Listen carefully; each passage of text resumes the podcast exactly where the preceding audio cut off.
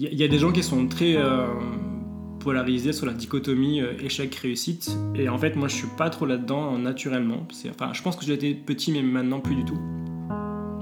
C'est-à-dire que je ne vois quasiment rien comme un échec, rien comme non plus une réussite au total en fait. Donc je suis toujours assez nuancé par rapport à ça. Donc des échecs, oui, sûrement, j'ai, qui est plein de livres qui sont restés dans mon, dans mon, dans mon fichier Word, dans, mon, Mac. Euh, les cabinets ont marché plus ou moins bien, euh, etc. Mais pour autant, je ne vois jamais ça comme des échecs. Hein. Pour moi, ça me sert d'apprentissage. Je fais différemment, autrement, je fais mieux, j'espère en tous les cas, mais j'avance avec ça en fait.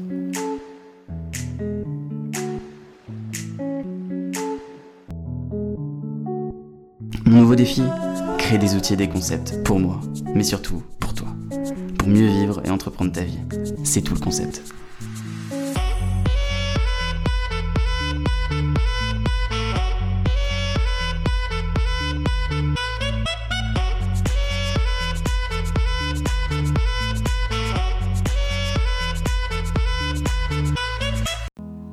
Bonjour à toutes et à tous et bienvenue sur Tout le Concept Podcast. Ce podcast est un outil pour te transmettre des choses pour mieux entreprendre et pour mieux vivre. Dans cet épisode qui sera scindé en deux parties, on entame la saison Entreprendre. J'ai le plaisir d'accueillir Anthony Met. Il est docteur en psychologie, il est conférencier, il a co-créé l'entreprise de formation Focus Consultant. Il est aussi l'auteur de nombreux livres. Son dernier livre publié est Le bien-être, ça se travaille, où il y transmet ses techniques pour accéder au bonheur. Vous pourrez retrouver tous les liens vers toutes ces activités dans la description du podcast. Dans cette première partie, euh, on aborde son histoire, on aborde ses études en psychologie, ses inspirations, sa transition pro, sa vision de l'échec. On y aborde des conseils qu'il va donner aux préparateurs mentaux, la performance chez le sportif de haut niveau, sa gestion de l'ego et du sens derrière la compétition. Pense à t'abonner et à mettre un avis sur Apple Podcast ou un commentaire. Je te remercie d'avance et je te souhaite un très bon épisode. Alors bonjour Anthony. Bonjour. Euh, on va tout de suite commencer et pour les gens qui ne te connaissent pas, est-ce que tu peux te présenter? Avec plaisir. Donc Anthony Met, j'ai 35 ans pour être très précis. Euh, je suis docteur en psychologie et je travaille sur différentes fonctions. Euh, donc je suis préparateur mental.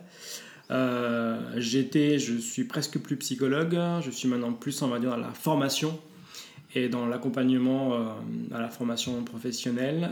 Je suis aussi conférencier et auteur de différents bouquins en préparation mentale et psychologie, du bien-être, du bonheur, tout ça. Et alors, première question, est-ce que tu savais exactement ce que tu voulais faire quand tu étais petit? Quand j'étais petit, non, j'avais plein de projets différents et j'étais un peu éparpillé. Euh, j'ai su faire, enfin j'ai su ce que je voulais faire quand je suis rentré à la fac et je suis rentré pour ça. Je suis rentré en psycho pour faire psy du sport voulais vraiment être psychologue pour les sportifs. Donc c'est ce qui m'a un peu euh, guidé, c'est ce qui m'a aidé aussi, je dirais, à, rester en psycho, parce que j'ai pas du tout aimé la psycho quand euh, j'y suis rentré. Euh, les premières années, c'était une torture pour moi. et jusqu'à la fin, c'était compliqué. Mais j'avais une sorte de, voilà, de, de, projet assez précis en tête et qui a un peu guidé ma motivation, qui la maintenait toujours à peu près à flot en fait. Donc c'est ce qui m'a aidé. Donc j'ai construit tout mon cursus universitaire sur euh, cette ambition et ce projet-là d'être psychologue euh, du sport. Et du coup, tu subissais un peu les études euh, Tu n'avais pas la motivation d'apprendre tes cours Non, je subissais vraiment. En fait, c'est le mot peut-être un peu fort, mais, mais c'était quand même assez compliqué parce que c'est très différent à la fac de psycho de ce qu'on imagine, on va dire, quand au lycée, quand tu y es vraiment, ça n'a rien à voir. Et puis, et moi, je venais faire du, de, enfin, de la psycho du sport en fait. Sauf qu'à l'époque, c'était il y a déjà un petit peu de temps, il y a 15 ans, il n'y avait pas du tout ça euh, comme enseignement à l'université. Du coup, euh, je me suis retrouvé à faire des cours de psychologie entre guillemets assez classiques, assez généralistes, voilà, et qui pour moi étaient très difficiles à suivre. Enfin, du moins pas très intéressants. Euh, alors l'intérêt est venu après et je me rends compte maintenant à quel point c'était quand même intéressant et instructif et, et pour le coup une force mais mais quand j'étais, c'était vraiment compliqué. Et en plus, j'ai dans mon parcours un, un, élément, on va dire, euh, qui s'est joint, c'est que j'ai fait un Erasmus en Allemagne.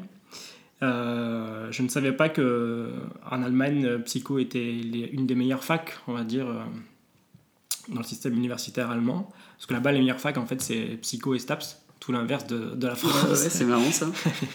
parce qu'ils ont un système de sélection. En fait, tu rentres avec, avec un, un, bac, un abitur, avec une note, on va dire, de base, et les meilleures notes vont en psycho et en, STAPS. Comme quoi, c'est échange d'un pays à l'autre. Et du coup, là-bas, j'ai découvert le système d'enseignement euh, universitaire et même lycée collège allemand et la pédagogie n'a rien à voir avec ce qu'on fait en France. Le système euh, de partage, d'écoute, d'enseignement est euh, quasiment à l'opposé et, et clairement est meilleur. Du coup, retourner en France, c'était pour moi compliqué. Mais bon, c'était pas non plus la torture. Hein, donc, et dans ton environnement euh, familial, tes parents t'ont pas inspiré Il euh, hmm. y a un frère, une sœur Non, rien à voir, c'est complètement fou. En fait, je viens d'un monde assez particulier parce que par, euh, chez mon père, on, est, on vient du cirque. On vient d'une longue famille de tradition circassienne. Du coup, on doit être 2-3 à avoir le baccalauréat et 2 à avoir été à l'université. Donc, rien à voir en fait. Mais même si maintenant, je vois quand même qu'il y a du lien et je me rends compte que le cirque, quand même, c'est une belle école de la vie et un bon apprentissage de beaucoup de choses. Et qu'en fait, il y a beaucoup de liens entre ce que je fais en, tant que psychologue et, euh, le cirque. Mais, euh, mais je m'en rends compte maintenant, je le théorise un peu maintenant, mais euh, à l'époque, c'est pas du tout évident en fait. Là, en prenant du recul, tu arrives à mieux connecter les choses. Exactement. Et, et, je te dis non, en même temps, quand, j'y réfléchis encore un peu plus, je me dis qu'il y a quand même du lien parce que j'ai j'ai quand même des cousins qui font des trucs euh, de fou. Hein. J'ai des cousins qui sont funambules à 50 mètres de haut, qui font des trucs vraiment extraordinaires en fait, hyper dangereux et totalement fous. Et j'ai grandi là-dedans en fait. Donc, euh, donc pour eux, ils font pas du sport, ils font une sorte d'art, une, une sorte de discipline euh, particulière, mais qui pour moi aujourd'hui est extrêmement instructrice parce que du coup, je, je prends un peu leur technique et leur comment dirais-je, leurs astuces qu'ils ont développées sans forcément s'en rendre compte non plus. Hein. C'est très intuitif. exactement, c'est totalement intuitif. Mais pour moi, en fait, c'est magique parce que ça m'aide à. Enfin, pour les gars avec qui je bosse après, c'est une source de, de travail euh, phénoménal. Et alors, tu es préparateur mental, tu es psychologue en général, psychologue du sport, mm. tu es aussi écrivain. Mm.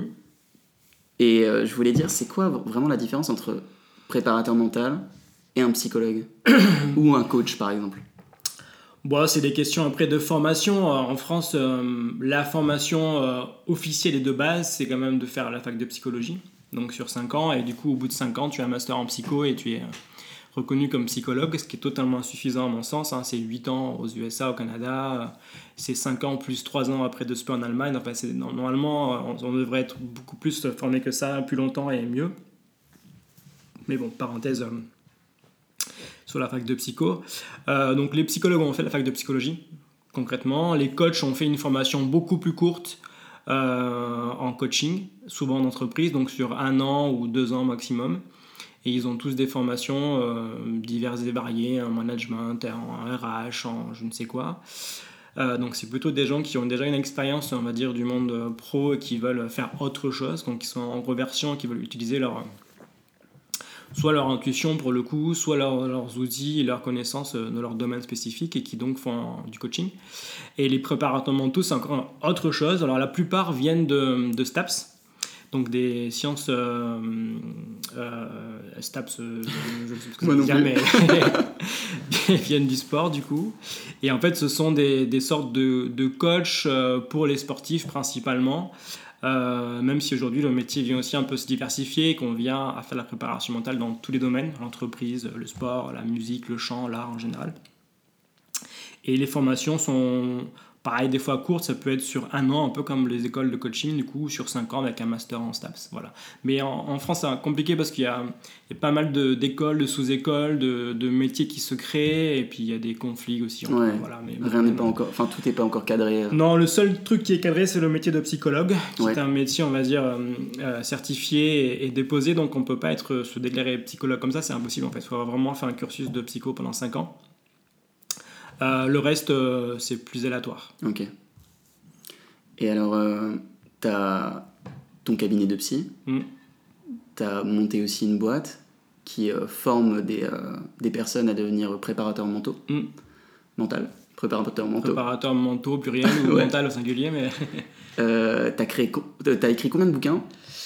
Euh, j'en ai publié 4, j'en Ouais. sors 2 en 2020, Ah ouais. normalement, et j'en, puis j'en écris là en ce moment 2, 2 et demi, 3. Ça Ok. dépend de mes jours d'inspiration et de tout ça. Et on a l'impression du coup euh, que t'as pas vraiment eu d'échec. Est-ce que tu penses que t'as as eu un échec dans ta vie ou quelque chose qui t'a... euh, Quel rapport t'as avec ça? Euh, Oui, oui, je- alors cette question me fait toujours un peu rire parce que Ouais. c'est vraiment une question que moi je traite du coup en préparation mentale.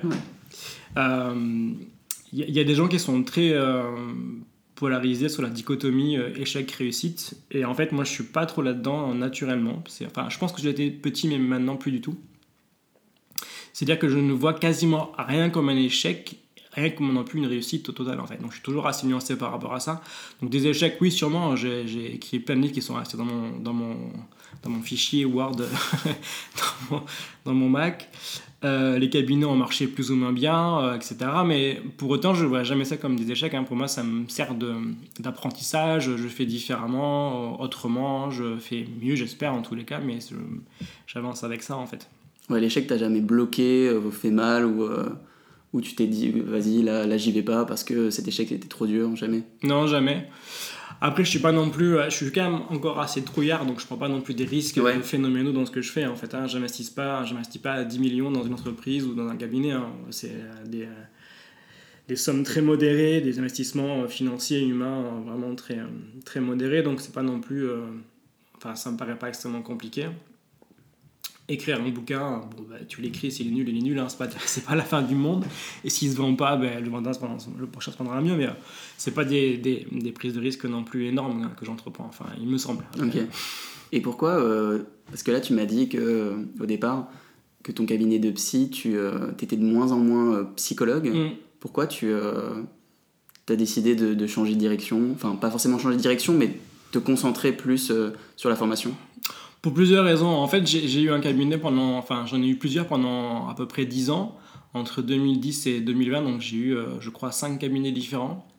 Euh, des fois à temps plein, des fois sur des cartons, des mi-temps, etc., dans différents, différentes zones géographiques avec différentes populations. Euh, à la fin, j'avais un super cabinet euh, qui tournait très bien et qui, qui était en pleine vie, enfin en plein centre-ville de Bordeaux, qui était vraiment hyper classe, vraiment très, très sympa. Euh, le problème que j'ai eu, enfin il y en a plusieurs, c'est que euh, vraiment je me lasse très facilement de ce que je fais, donc j'ai besoin de, nouveautés tout le temps, de changements. Euh, le deuxième, c'est que du coup, avec le temps, j'ai développé on va dire, une méthode de travail en, en suivi psychologique qui fonctionne très très bien, euh, mais qui fonctionne tellement que du coup, je me suis basé sur ça et à la fin, plus que sur ça, et que du coup, c'est devenu, un petit peu lassant de répéter les mêmes choses tout le temps. Et, et moi, je apprenais plus trop avec les patients par rapport à leur profil, parce qu'à un moment donné, on a fait le tour en fait. hein. Même si chacun est différent et unique, on a quand même pas mal de points en commun, on fonctionne tous de la façon à, peu près similaire, ou du moins par grand profil, etc. Donc euh, les choses se répètent souvent, et moi, ça, ça, ça me mettait à la fin un peu, un peu lassant. Et le troisième problème, c'est que hum, c'est que euh, ben, c'est fatigant, concrètement. Suivre, suivre des gens individuellement, c'est quand même assez coûteux en termes d'énergie, d'émotion, c'est même des fois vidant. Donc, euh, quand j'ai commencé jeune, je faisais deux patients par jour et j'étais euh, crevé. Ouais. Puis je suis monté à 3, 5, euh, 8 euh, à la fin, des, des fois 10 quand vraiment je devais remplir le cabinet pour. J'avais pas le temps pour les voir d'autres jours, donc je remplissais à fond. Et euh, bon, on peut le faire, hein, mais on sort de là assez vidé. Et, euh, et moi, j'avais deux types de, de patients. J'avais des patients qui, qui étaient plutôt sportifs. Euh, donc, sportifs à un niveau soit très élevé professionnel ou de façon intensive dans leur quotidien en termes de- d'heures de pratique par semaine. Donc, ces gars-là sont géniaux, mais ils te mangent la cervelle. Vraiment. Parce que ce qu'on se rend pas compte quand on est, on va dire, en ordre de SAM, c'est qu'ils ils font, ils ont des profils là, très atypiques, ils font des métiers atypiques, et en fait, ils ont un, style de vie qui est totalement. euh, euh,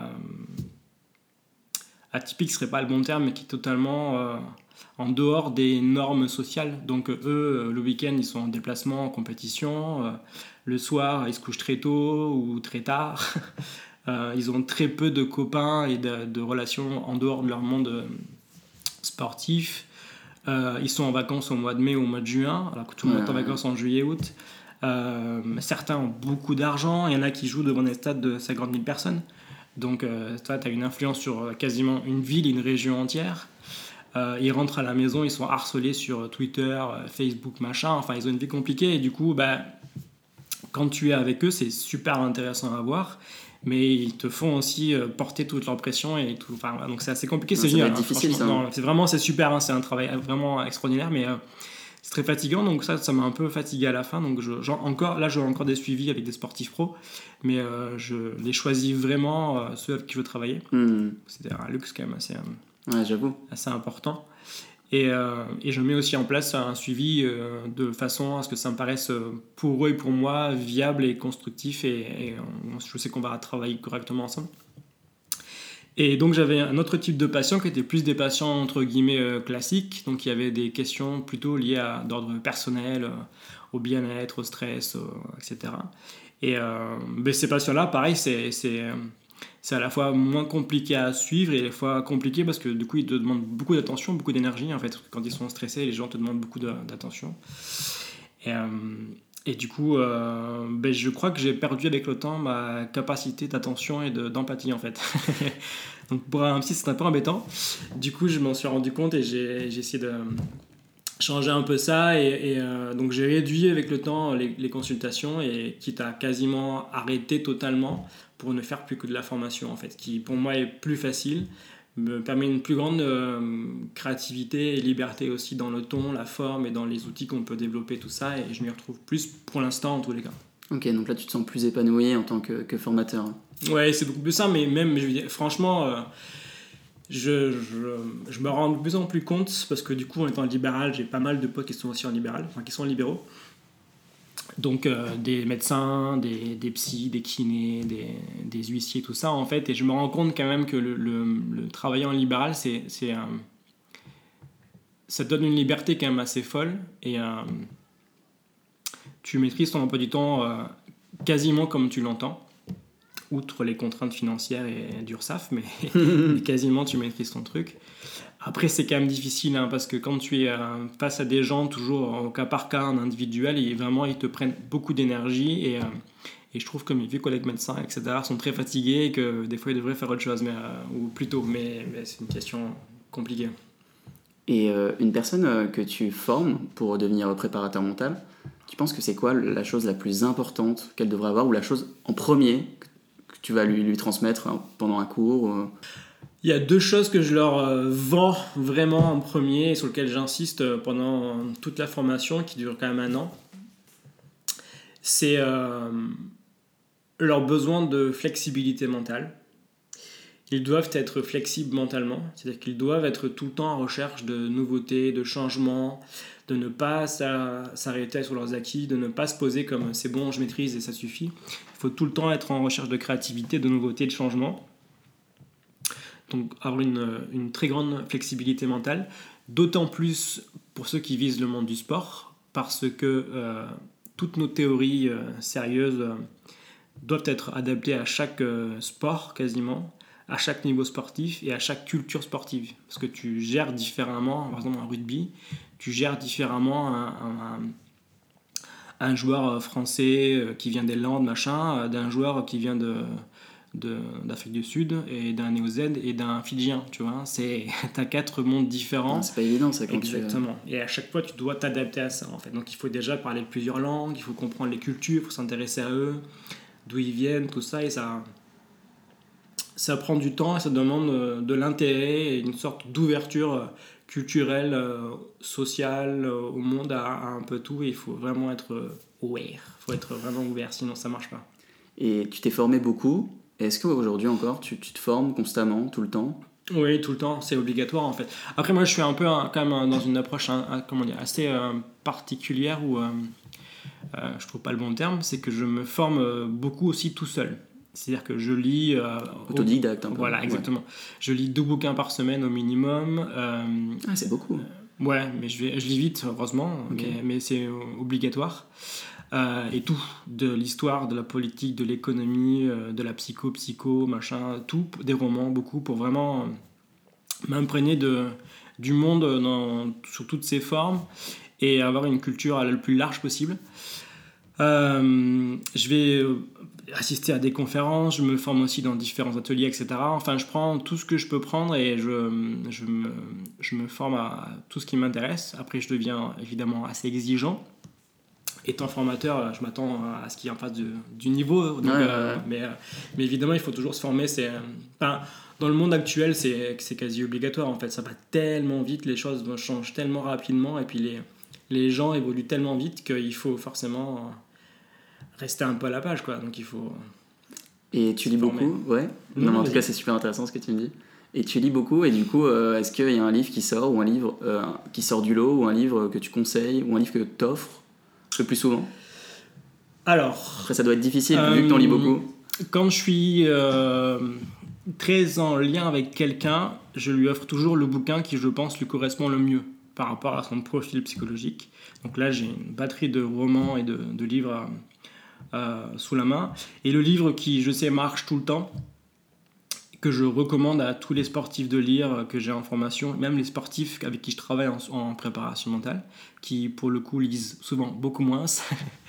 c'est Le Gré Pacifique de Damien Mann. D'accord, je connais pas du bon, tu, bah, tu, vas adorer ça en fait. C'est un, petit, c'est un roman euh, initiatique qui des fois est un peu ésotérique ou un peu ça, un peu un peu, comment dirais-je,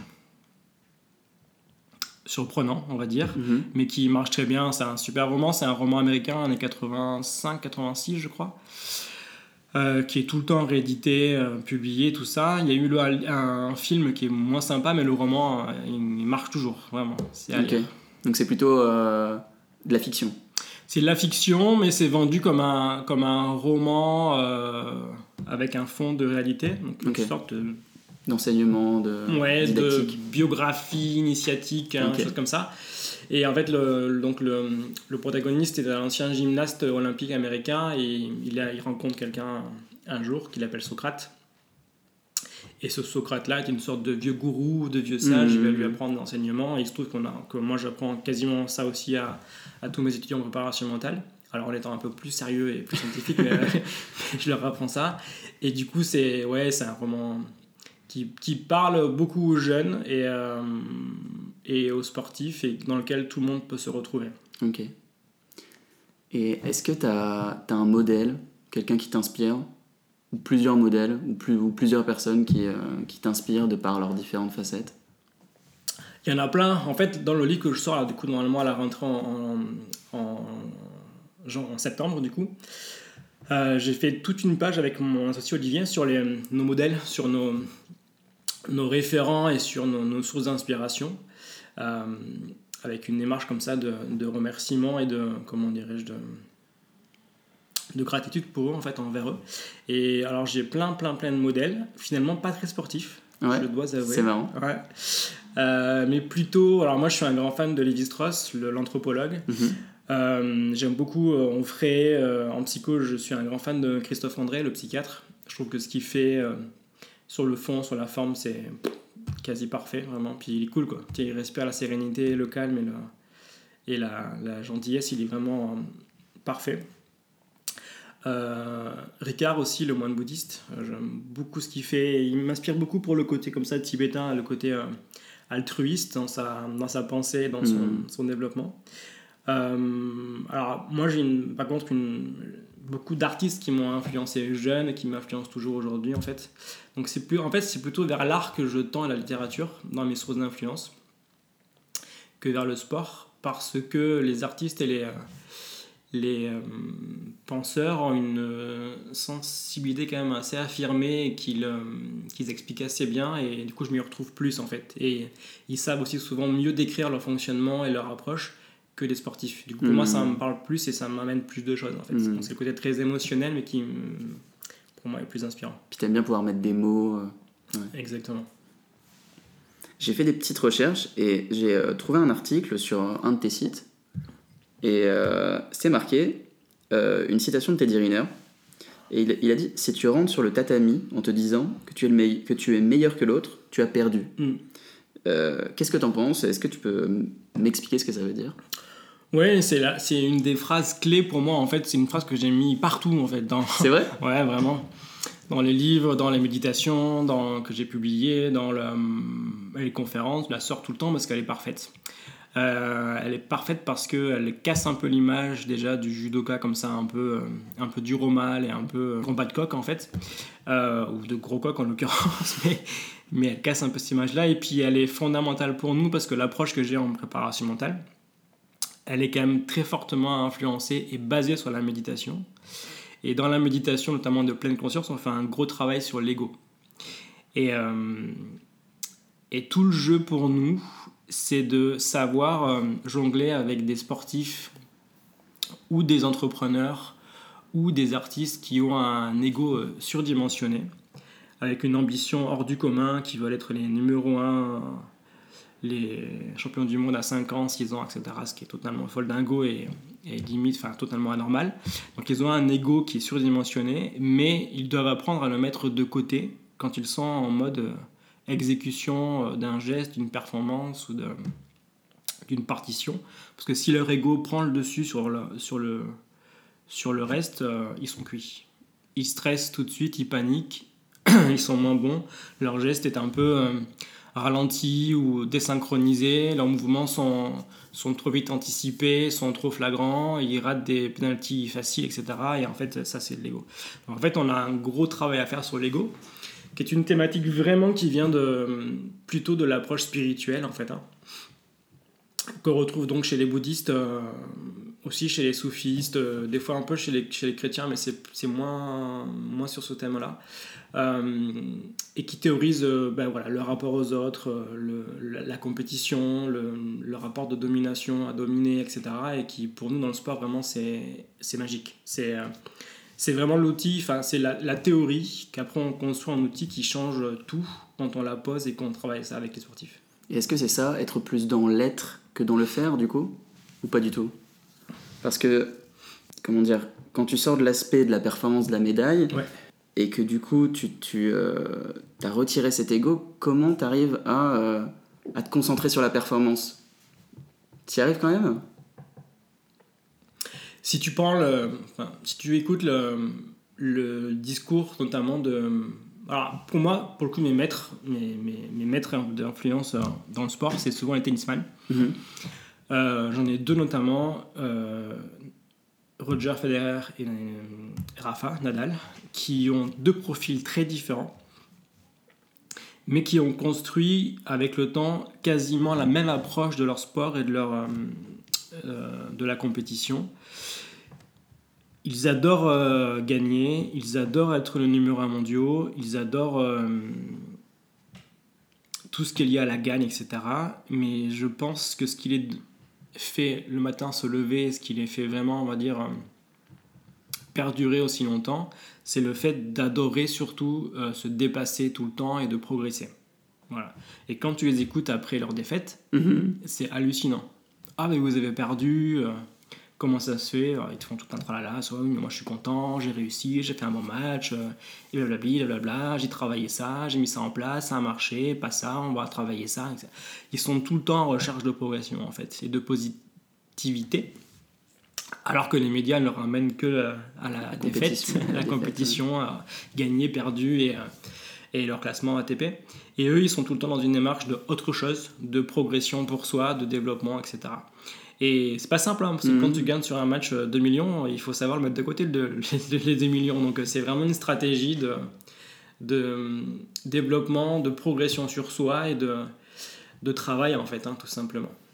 Et tu penses qu'il faut un équilibre entre j'ai de l'ego, il faut, pour il faut avoir un peu d'ego pour, euh, pour euh, performer, mais il faut aussi mettre du sens à la performance pour se libérer un peu de cet ego. Mais si tu n'as pas d'ego, en fait, tu restes à la maison. c'est ça. Tu fais pas de compétition et ou du moins tu fais de la compétition à niveau départemental quoi. Et tu joues en équipe, tu es content pour tes copains quand tu gagnes et puis voilà quoi. Mais euh, il faut avoir de l'ego, c'est obligatoire. Ces gars-là, ils ont ils ont une ambition en tous les cas démesurée et totalement folle en fait qui s'est construite dans le temps hein. plus ça va plus elle est plus elle va grandissante et c'est c'est souvent des joueurs en fait qu'on trouve après hein, qu'on trouve en politique dans d'autres sphères hmm. d'influence mais l'intérêt pour eux c'est d'avoir de l'ego de l'ambition mais de savoir la mettre de côté euh, à des moments particuliers Ouais. Du coup, vraiment, ils doivent bien gérer leur mental. Exactement. Exactement. En fait, le, le, le, terme clé pour nous, c'est l'instant présent. L'ego, ça te fait te projeter tout le temps sur euh, l'après ou l'avant. Donc, j'anticipe tout le temps la défaite, la victoire. Si la balle sort, si la balle rentre, si je prends un ace, si je mets un ace, euh, si la balle de break, machin, etc. Je vais tout le temps anticiper ça à cause de mon ego. Ou alors je vais tout le temps ressasser, oui, mais il a eu de la chance, euh, mmh. j'ai raté ça, je connais ça. voilà, c'est en tennis, c'est caricatural. Donc tout l'intérêt pour ces joueurs-là, c'est de, quand ils sont en match, de mettre leur ego de côté et du coup de se concentrer tout le temps sur l'instant présent, donc sur euh, une, euh, une balle, une sensation euh, de, petits, de petits pas au sol, etc. Le bruit des cordages, le bruit de la balle qui frappe la raquette, etc tout ça, ces petites choses, ça les remet sur l'instant présent et du coup ils anticipent moins, ils ressassent moins ça. Hmm, c'est très corporel sur les sensations. Sur les... Ouais, c'est un mélange de, d'extrême sensorialité de, de, et de quoi? Et de technicité en fait. Merci d'avoir écouté cet épisode. Euh, je t'attends dans le deuxième épisode pour la deuxième partie euh, de l'interview avec Anthony. Pense à t'abonner, on se dit à très bientôt et ciao